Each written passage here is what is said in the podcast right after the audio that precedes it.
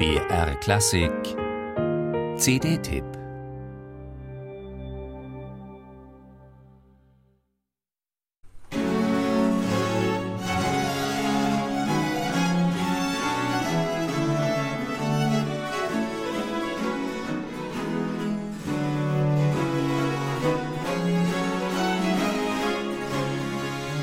Am 23. Februar 1653 fand im Hotel du Petit Bourbon in Paris in Anwesenheit, teilweise auch unter Beteiligung des französischen Hochadels, ein gesellschaftlich-kulturelles Großereignis statt.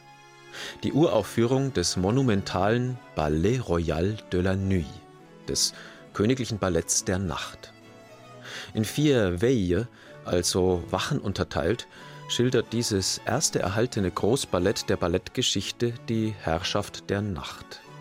Dämonen, Werwölfe und Hexer treiben da ihr Unwesen, mit von der Partie die Göttin Luna höchst selbst, Zwerge, Riesen, die vier Elemente, Personifizierungen des Schlafs, des Alters, der Traurigkeit und so weiter und so weiter.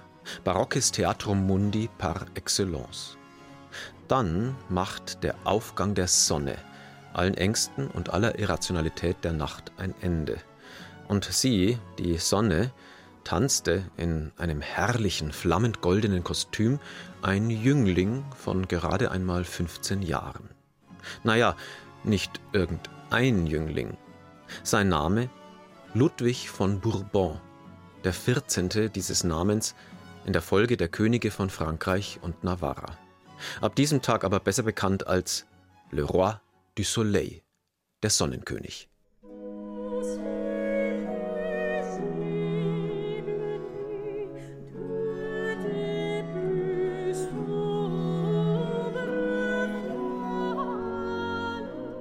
Konzipiert und in Auftrag gegeben hatte das Grand Spectacle Frankreichs genialer Machtpolitiker und Strippenzieher jener Tage, Kardinal Jules Mazarin. Pate und Erzieher des jungen Königs. Es wurde, genau wie von Mazarin geplant, der symbolische Auftakt zu einer der glänzendsten Herrscherkarrieren im Abendland. Warum aber erklingt diese Inkunabel französischer Geschichte und Musikgeschichte erst jetzt, 362 Jahre nach ihrer Uraufführung, erstmals wieder? Nun, es gab da ein Problem, zwar sind das Libretto und die Vokalstücke des Ballet Royal de la Nuit ziemlich vollständig überliefert, von den 80 Instrumentalstücken aber, deren Komponist übrigens nicht bekannt ist, haben wir nur die erste Violinstimme. Das ist nicht viel.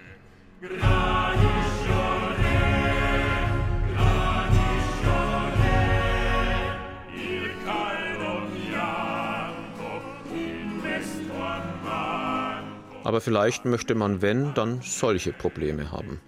Sébastien Dossé, charismatischer Gründer und Leiter des Ensembles Correspondance, machte sich an die Herkulesaufgabe. Er fand die mutmaßlich vier fehlenden Stimmen neu, tüftelte an sinnvoll sinnlichen Instrumentierungen, ergänzte aus stilistisch passenden Werken die nicht rekonstruierbaren Teile. Et voilà, die Mühe hat sich gelohnt.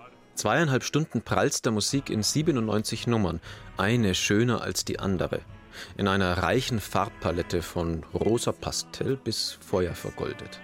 Gamben betreiben erlesene Konversation, Zinken machen auf Sehnsucht, Oboen schäkern um die Wette, drei verschiedene Cembali zirpen in je eigenen Timbres, dazu der ganze köstliche Ausdrucksschnickschnack, große Trommel, Windmaschine, Vogelpfeifen. Solches Theater können nur die Franzosen. Und die Franzosen vom Ensemble Correspondance können es besonders gut, vokal wie instrumental. Verschwebend zart hier, glutvoll stolz da, mal ausgelassen komödiantisch, mal Tränen verhangen. Immer aber voller Lust und technisch auf der Höhe. Hat wohl ein einziger Takt so geklungen, damals im Februar 1653? Sicher nicht. Egal. Ein königliches, nein, ein wahrhaft sonnenkönigliches Vergnügen.